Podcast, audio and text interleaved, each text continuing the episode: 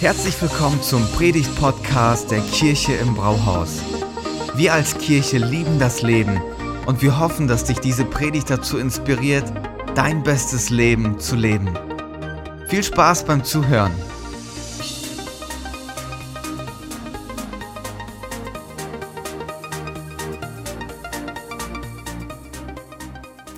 Stella hatte schon gesagt, wir sind in unserer Herzschlag-Season und ihr findet auf euren Stühlen diese Hefte und wir haben mit unserem Team diese Hefte erstellt, um uns eine Grundlage zu geben für die nächsten Wochen. Dieses Heft wird uns begleiten.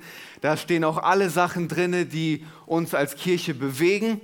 Und ähm, ich darf heute die Eröffnung machen von unserem Herz, von unserer Herzschlag-Season. Und ähm, ich muss euch wirklich sagen, ich weiß nicht, wann ich vor einem Gottesdienst das letzte Mal so aufgeregt war.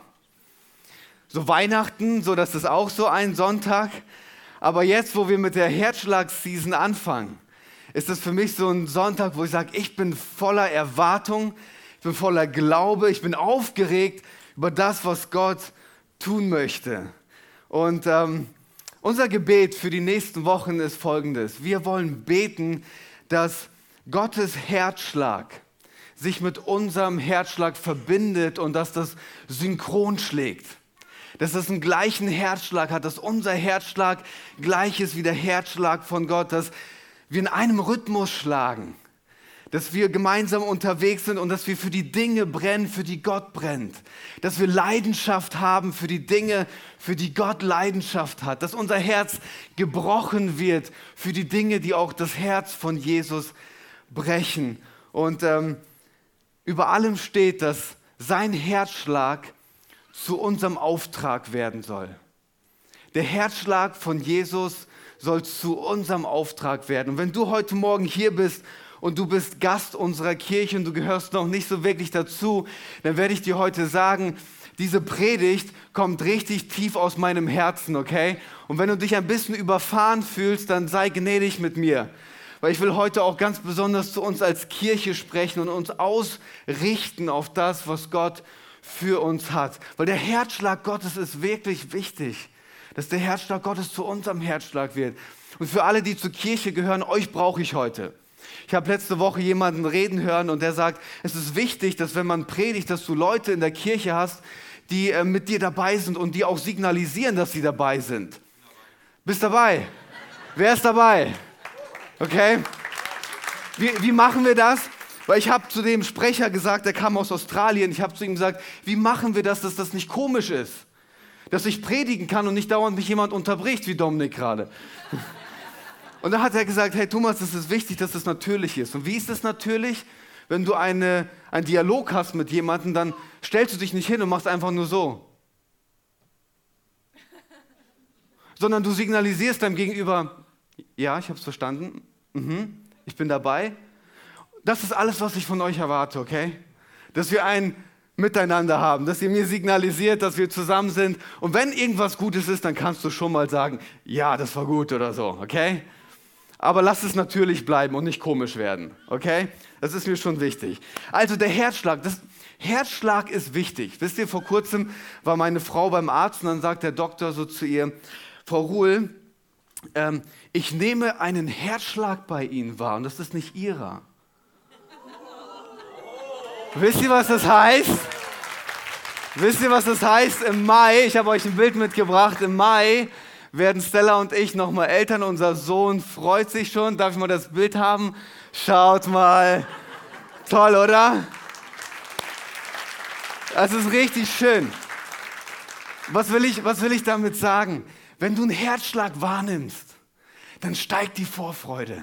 Dann zeigt es, da ist etwas Lebendiges. Das zeigt so, hey, da entsteht gerade was. Und das ist vielleicht die Idee auch für diese Herzschlag-Season, dass wenn wir hier reinkommen, dass wir Gottes Herzschlag wahrnehmen, da ist etwas Lebendiges und wir wollen uns darauf ausrichten und voller Vorfreude sein. Da kommt was Gutes auf uns zu.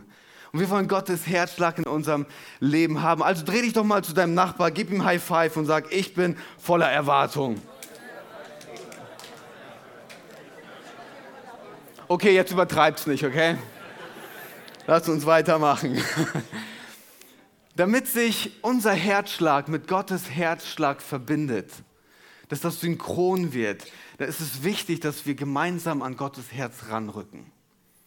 Und das ist auch das Ziel der nächsten Wochen, gemeinsam an das Herz Gottes zu rücken. Und wir haben in der Vorbereitung haben wir ganz stark gebetet und wir haben Gott gefragt, Gott, gib uns ein Bibelvers, ein Bibeltext, der uns für diese Zeit begleiten soll. Etwas, was da über all dem steht. Und wir wollen das nicht machen, weil wir denken, dass es cool ist, ein Bibelvers zu haben für so eine Zeit, sondern hier kommt unsere Überzeugung. Wir glauben, dass das Wort Gottes Kraft hat. Wir glauben, dass das Wort Gottes prophetisch ist, dass das Wort Gottes Dinge in Existenz bringen kann, die noch nicht da sind. Gottes Wort in sich hat Kraft und Gottes Wort trägt seinen Herzschlag in sich.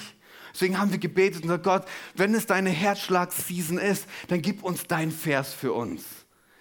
Und das war ein ganz spannender Prozess, der nicht leicht war. Wir haben gebetet und gebetet und ich habe so, habe mir gesagt, den ganzen Sommer über meine vier Wochen Urlaub, die werde ich nehmen und nur dafür beten.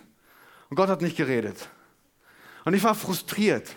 Und dann an einem Morgen saß ich in meinem Office und habe meine, meine Zeit gehabt mit Gott und ich kriege einen Impuls, da sagt Gott zu mir, Thomas, lies das Buch Esra.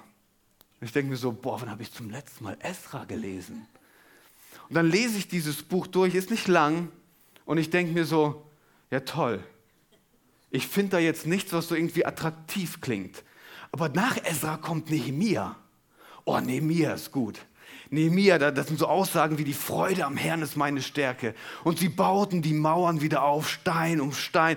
Und dachte mir so, da kann ich so viel rausnehmen für uns als Kirche. Das ist gut, Gott. Meinst du vielleicht Nehemiah? Nee, nee. Ich habe wieder angefangen von vorne zu lesen und angefangen zu lesen und zu lesen. Und dann hat Gott zu mir gesprochen, hat mir einen Bibelvers gezeigt. Und ich würde gerne heute mit diesem Bibelvers in unsere Season starten. Aber bevor ich den vorlese, muss ich euch Kontext geben zu Ezra. Das ist das Ende einer Zeit der Israeliten, die nicht gerade für Ruhm steht oder nicht gerade für den Erfolg der Israeliten steht. Es war nämlich so, dass das Volk Israel sich von Gott abgewandt hat und gesagt hat, wir machen unser eigenes Ding. Gott hat gesagt, okay, dann überlasse ich euch auch euch selber. Und da kamen die Babylonier und haben das ganze Volk eingenommen. Und die haben sie weggeführt aus Jerusalem, aus ihrer Stadt, aus ihrem ganzen Land hin zu ihrem Ort, weg von dem Tempel, weg von Jerusalem, weg von dem, was für sie so wichtig und wertvoll war. Und da gab es einen Propheten, der hieß Jeremia. Und Jeremia hat von Gott ein Wort bekommen. Und der hat zu ihnen gesagt, hey, ihr werdet jetzt in die Gefangenschaft gehen und ich werde mitkommen in die Gefangenschaft. Aber Gott will euch sagen, er hat euch noch nicht aufgegeben. Ihr werdet 70 Jahre lang in der Gefangenschaft sein und nach 70 Jahren kommt ihr wieder zurück und werdet Jerusalem wieder aufbauen. Und das Tolle ist, das Buch Esra ist genau nach 70 Jahren fängt das an. Da ist ein König, der heißt Kyros und der wird von Gott bewegt, dem Volk zu sagen, hey, ihr dürft wieder nach Jerusalem zurückgehen. Ihr dürft wieder zurückgehen und den Tempel aufbauen. Und jetzt kommt unser Bibelvers. Seid ihr bereit? Esra Kapitel 1, Vers 5. So machten sich alle auf den Weg, die der Herr dazu bewegt hatte, in Jerusalem seinen Tempel zu bauen. So machten sich alle auf den Weg, die der Herr bewegt hatte, nach Jerusalem zu gehen und den Tempel aufzubauen. Und das ist die Idee. Alle, die der Herr bewegt hatte. Über diese Season steht das Wort bewegt. Bewegt. Warum? Weil wir vom Herzen glauben und überzeugt sind, dass die Zukunft der Kirche im Brauhaus mit Menschen gebaut wird, die sich von Gott bewegen lassen die sich von Gott bewegen lassen, nicht die tolle Talente haben, nicht die christlich geprägt sind, nicht die Vorzeigechristen sind. Nein, nein, die Kirche der Zukunft wird gebaut von Menschen, die sich von Gott bewegen lassen. Die sich von Gott bewegen lassen. Das ist die Idee, weil das ist schon spannend, wenn du die Geschichte liest. Alle hatten die Möglichkeit, zurückzugehen nach Jerusalem. Aber es sind so viele zurückgeblieben. Ich meine, 70 Jahre ist eine lange Zeit. Da baust du dir ein Haus. Da machst du es dir gemütlich. Da hast du einen anderen Lebensfokus. Am Anfang haben sie alle noch auf diese Zeit hingefiebert, aber als dann der Ruf kam, ihr dürft jetzt zurückgehen, so, oh nee, also das passt mir jetzt gerade hier auch gar nicht. Und manchmal habe ich so drüber nachgedacht, so, ist es auch nicht so, dass wir als Christen oft so leben, 70 Jahre, wir bauen unser Haus, bauen unseren Garten, machen uns alles schön, werden gemütlich und warten eigentlich nur noch in den Himmel zu kommen. Und dann kommt der Ruf Gottes zu deinem Leben und sagt, ich habe was mit dir vor. Oh, ich, nee, irgendwie lässt du dich nicht bewegen. Lassen wir uns nicht bewegen. Und das ist die Idee Gottes, uns immer wieder neu zu bewegen, uns aufzumachen für das, was für ihn wichtig ist. Und ich will dir heute sagen, ich habe zum Beispiel für mich persönlich, ich habe keinen Bock auf ein langweiliges Glaubensleben. Ich habe keinen Bock drauf. Ich möchte nicht einfach nur ein Label-Christ sein. Ich bin Christ und das war's. Ich möchte aktiv meinen Glauben leben. Ich bin zu höheren berufen. Du bist zu höheren berufen. Gott möchte dich bewegen. Bewegen für das, was ihn bewegt. Wisst ihr, ich will nicht einfach nur in den Himmel kommen. Ich will Himmel jetzt schon erleben. Ich will Menschen mit einladen in dieses Leben, das möglich ist mit Gott. Und wisst ihr, ich will erleben, dass ich von der Bootskante rutsche, wie ich das letzte Woche gesagt habe. Und ich will herausfinden, ob das Wasser trägt. Ich will herausfinden, ob der Traum Gottes für uns Wirklichkeit wird. Ich will von der Bootskante rutschen. Ich will mich bewegen lassen. Und das ist unser Gebet. Lass dich von Gott bewegen in dieser Zeit. Zum ersten Mal oder wieder, lass dich von Gott bewegen. Deswegen habe ich zwei Punkte heute mitgebracht für uns. Bewegt von und bewegt für. Bewegt von und bewegt für. Was ist Gottes Herzschlag? Was bewegt ihn?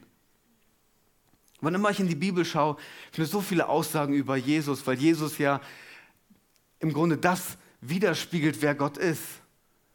Wenn die Frage gestellt wird, wer, wer ist und wie ist Gott, dann sagt Jesus, schaut mich an. So wie ich bin, so ist Gott.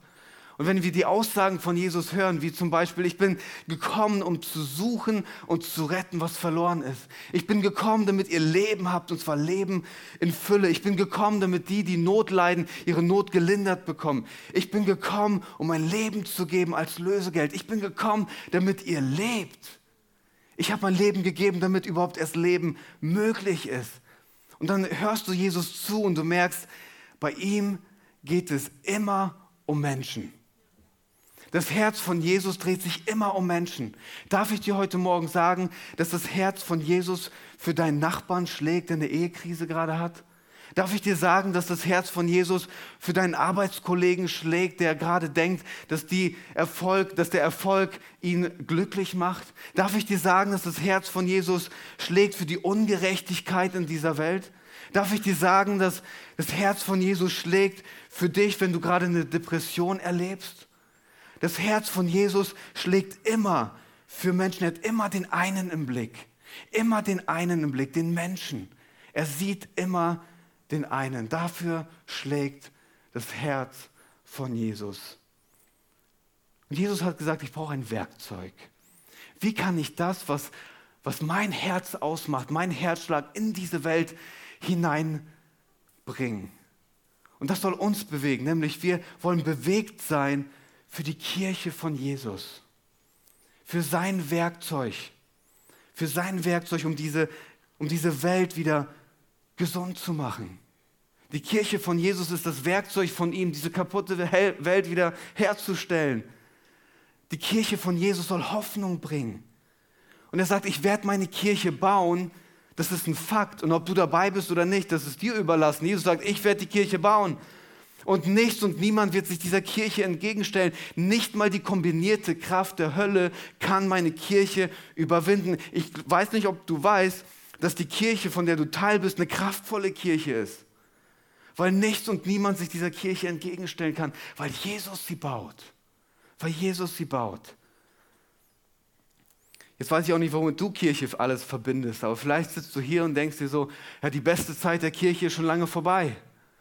Vielleicht bist du auch hier und sagst, boah, Kirche ist irgendwie langweilig, das macht mein Leben so trocken und unattraktiv. Ich weiß nicht, was du mit Kirche verbindest, aber ich sag dir, was ich mit Kirche verbinde. Ich verbinde mit Kirche einen Ort, wo der Herzschlag Gottes pulsiert wo der Herzschlag Gottes pulsiert, weil sie gebaut wird mit Menschen, die den Herzschlag Gottes in sich tragen. Kirche ist mehr als ein Gebäude. Kirche, das bist du. Kirche, das bin ich. Das sind wir zusammen. Kirche sind Menschen, die Gott zusammengestellt hat, um diese Welt zu erretten. Diese Welt, wir, wir sind als Kirche wie so, ein, wie so ein Rettungsschiff, das unterwegs ist und sagt, hey, wir sind dabei, Menschen an Bord zu holen. Kein Vergnügungsschiff, Rettungsboot. Wir haben eine Mission. Wir sind unterwegs. In erster Linie geht es in dieser Kirche nicht um dich. Und damit du dich hier wohlfühlst und damit es dir gut geht. Wirklich nicht. Auch nicht für mich. Wir haben gemeinsam einen Auftrag. Und es, ich sage das mal so ganz platt. Und es interessiert mich auch nicht, ob du meine Predigt magst. Und die Lieder, die unsere Band gesungen hat.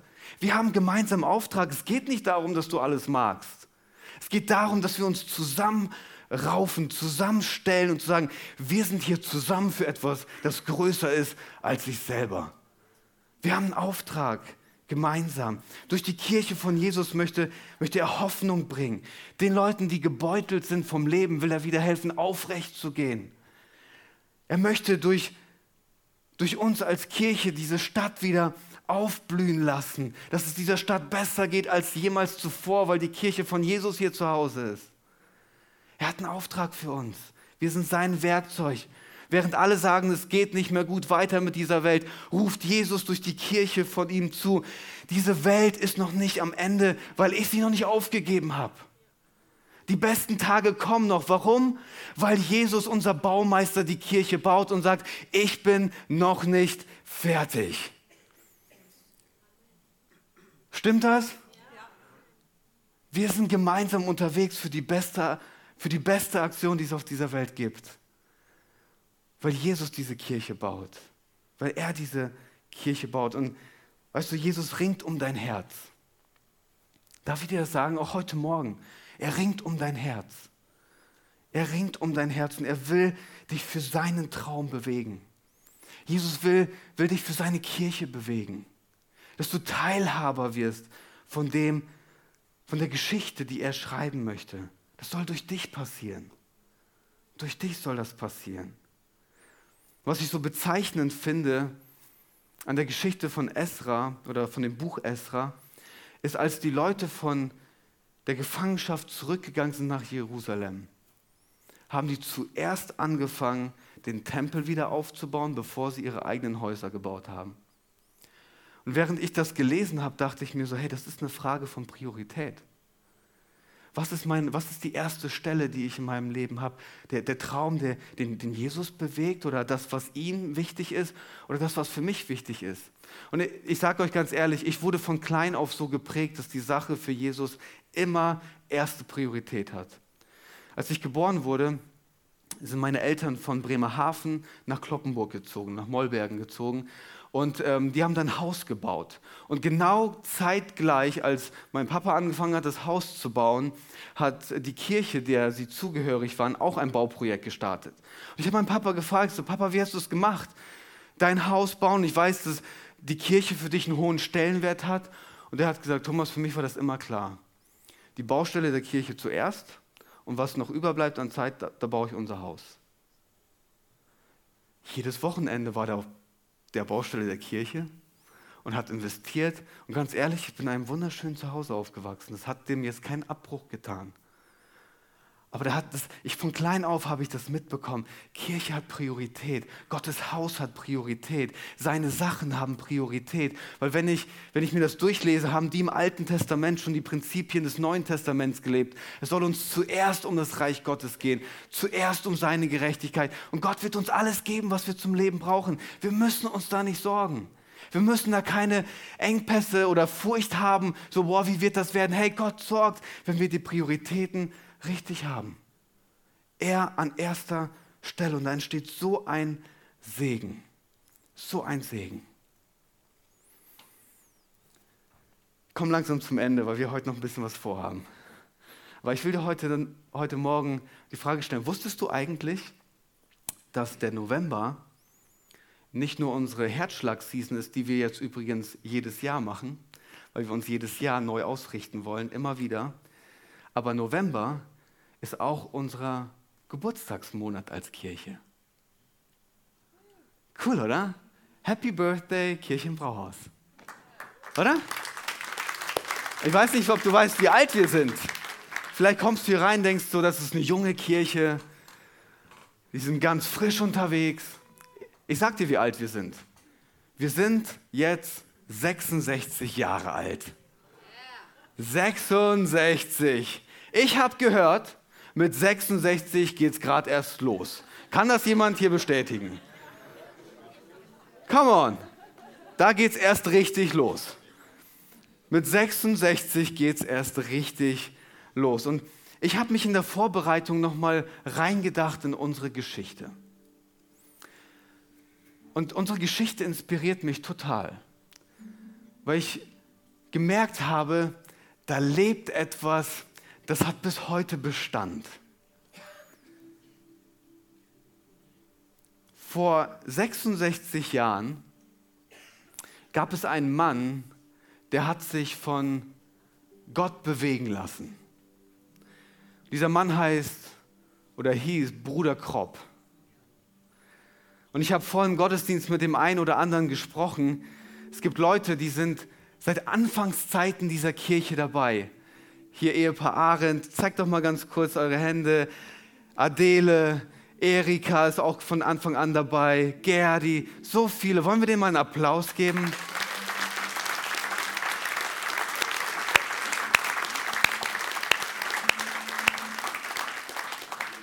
Wir ehren euch. Ohne euch wären wir heute nicht hier. Was wir heute machen, ist auf den Schultern von dem Opfer aufgebaut, das ihr gebracht habt. Wir wären nicht hier ohne euch. Und ich schaue zurück auf 66 Jahre und dieser Bruder Kropp hat auch einen Herzschlagvers bekommen. Er hat auch von Gott einen Herzschlagvers bekommen. Deswegen finde ich das so wichtig, dass wir das auch für uns etablieren.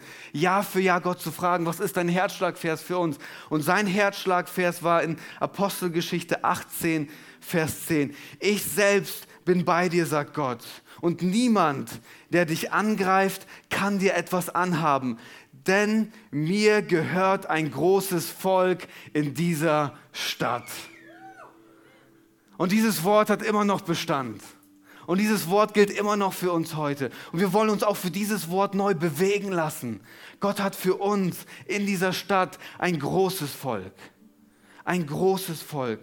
Und ich schaue auf die Geschichte und ich sehe 66 Jahre voller Erlebnisse, 66 Jahre voller Gebete, 66 Jahre Tausende von Predigten, Tausende von Menschen, die jetzt sagen dürfen, der Himmel ist mein Zuhause. 66 Jahre Lebensveränderung. 66 Jahre Grundlagen des Glaubens gelegt. Weil sich jemand vor 66 Jahren von Gott hat bewegen lassen. Und ich frage mich, was könnte durch dein Leben an Frucht und an Unterschied entstehen, wenn du dich heute bewegen lässt? Ich frage mich, was wirst du einmal im Rückblick sehen und sagen, ist so gut, dass ich mich von Gott habe bewegen lassen für seine Sache. Weil eins steht fest. Eins steht fest. Gott hat in der Vergangenheit Menschen bewegt, seine Kirche zu bauen. Gott hat heute Stella und mich und das ganze Team bewegt, heute Kirche zu bauen. Und Gott wird in Zukunft Menschen bewegen, Kirche zu bauen. Das Reich Gottes ist größer als wir selber. Viel größer. Viel größer. Und ich frage mich, willst du nicht dabei sein? Weil wir als Kirche, wir sind keine Kirche. Wenn du nach einem Zuhause suchst, dann will ich dir kurz sagen, was wir für eine Kirche nicht sind, okay? Was wir nicht leben. Wir sind keine passive Kirche. Wenn du kommst, um zu konsumieren, dann will ich dir sagen, das ist sehr ungemütlich für dich. Weil wir sind eine Kirche, die was will. Weil wir einen Auftrag haben. Gott ist noch nicht fertig mit dieser Welt. Warum sollte ich mich in dem Stuhl zurücklehnen und sagen, jetzt lasse ich mich ein bisschen berieseln, gehe nach Hause und mache die Woche über mein eigenes Zeug? Nein, nein, Gott will was mit dir. Er will die Welt mit dir verändern. Mit dir, durch dich, mit uns gemeinsam. Weißt du, wenn ich an diese Kirche denke und ich träume davon, dass sich Menschen bewegen lassen, ihre Freunde an die Hand zu nehmen und zu sagen, ich helfe dir zu einer Grundlage des Glaubens zu kommen. Ich träume von Menschen, die sich bewegen lassen, aus diesem Haus ein Zuhause für die Generation, aber auch für die Nation zu machen, weil das das Herz, das ist das Herz Gottes, dass hier jeder ein Zuhause findet, egal wo man herkommt, egal wie alt man ist, egal was man erlebt hat. Hier soll man den Herzschlag Gottes spüren für jeden. Und ich träume, dass sich Menschen bewegen lassen, an die Orte um uns herum zu gehen, um Gemeinden zu gründen, bis hin in unsere neuen Bundesländer. Ich träume davon, dass wir Kirchen als Kirche gründen. Warum? Weil Kirche Gottes Werkzeug ist, um diese Welt zu erretten. Weil Kirche Gottes Werkzeug ist, um Menschen nach Hause zu bringen. Und ich will mich nicht damit zufrieden geben, dass es uns gibt und dass wir okay sind und dass wir coole Gottesdienste machen. Das ist größer als das. Ich träume davon, dass sich Menschen dafür bewegen lassen. Ich träume davon, dass durch uns als Kirche Krankenhäuser entstehen, wo es noch keine gibt. Bildung ermöglicht wird, wo Menschen es noch nicht haben. Und dass durch uns als Kirche Hunderte von Kindern eine neue Zukunft bekommen, weil wir als Kirche investieren. Ich träume davon, dass wenn Menschen hier reinkommen, dass es normal wird, dass sie verändert nach Hause gehen, weil sie dem lebendigen Gott begegnet sind. Ich träume davon, dass wir als Kirche eine neue Zeit einläuten, wo Gott sagt, 66 Jahre, ich ehre die Geschichte. Aber ich will eine neue Zeit anbrechen lassen für das, was ich jetzt vorhabe. Und über allem steht, als Kirche, das ist unser Auftrag, wir wollen die Hölle plündern und den Himmel bevölkern. Was wir als Kirche machen, unser Traum als Kirche, ist ein Ewigkeitstraum. Es geht um die Ewigkeit. Es geht um die Ewigkeit von Menschen. Hey, wir haben eine begrenzte Zeit hier. Aber wir wollen alles in dieser begrenzten Zeit geben, dass wir die meiste Zeit unserer Existenz, die wir in der Ewigkeit verbringen, mit so vielen Menschen wie möglich verbringen, die wir hier mitnehmen. Wir haben Ewigkeitsträume, Freunde. Alles, was wir machen. Und wie schön wäre das? Wie schön wäre das, wenn du in 66 Jahren zurückschaust, einige von euch werden aus der Ewigkeit mit zuschauen. Aber wir schauen zurück und andere schauen drauf und sagen, ich bin so froh, dass Thorsten, Monne, und ich könnte jetzt alle von euch aufzählen, Detlef und so weiter, Schülers, dass die sich haben bewegen lassen von Gott. Ich bin so froh, dass es Menschen gab in der Kirche im Brauhaus, die gesagt haben, ich will nicht nur einfach zur Kirche kommen, ich will Kirche sein und ich will mich bewegen lassen von Gott. Es hat sich gelohnt, werden wir sagen.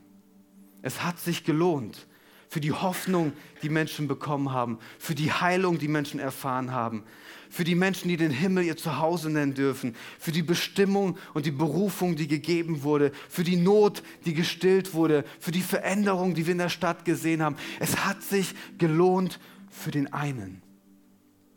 Für den einen hat es sich gelohnt, sich von Gott bewegen zu lassen.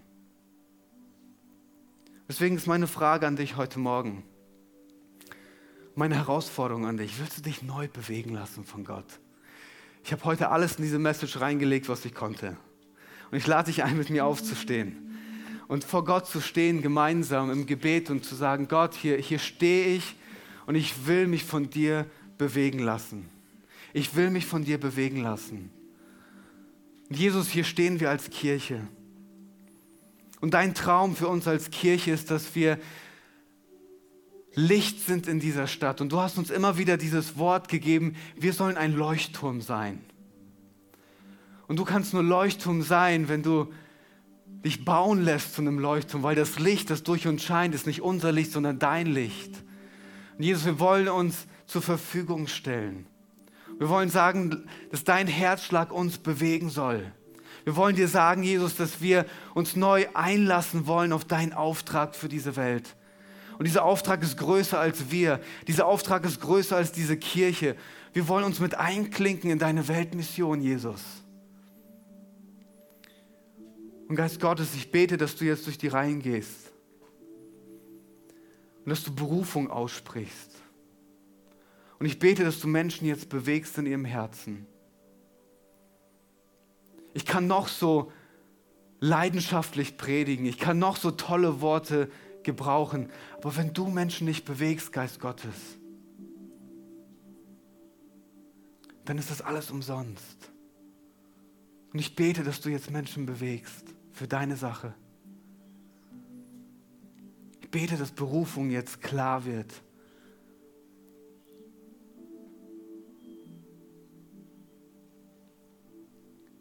Danke, Geist Gottes, dass du da bist.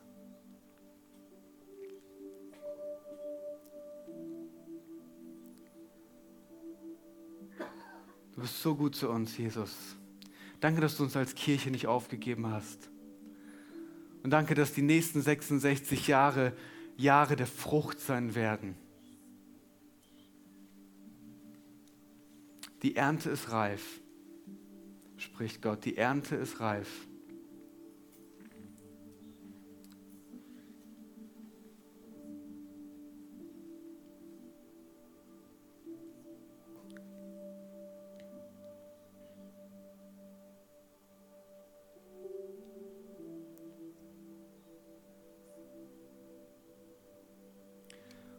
Wenn du jetzt heute Morgen hier bist und du hast den Impuls, dass Gott dich bewegt, dann schließ es in dein Herz ein und lass es zu, dass Gott dich bewegt.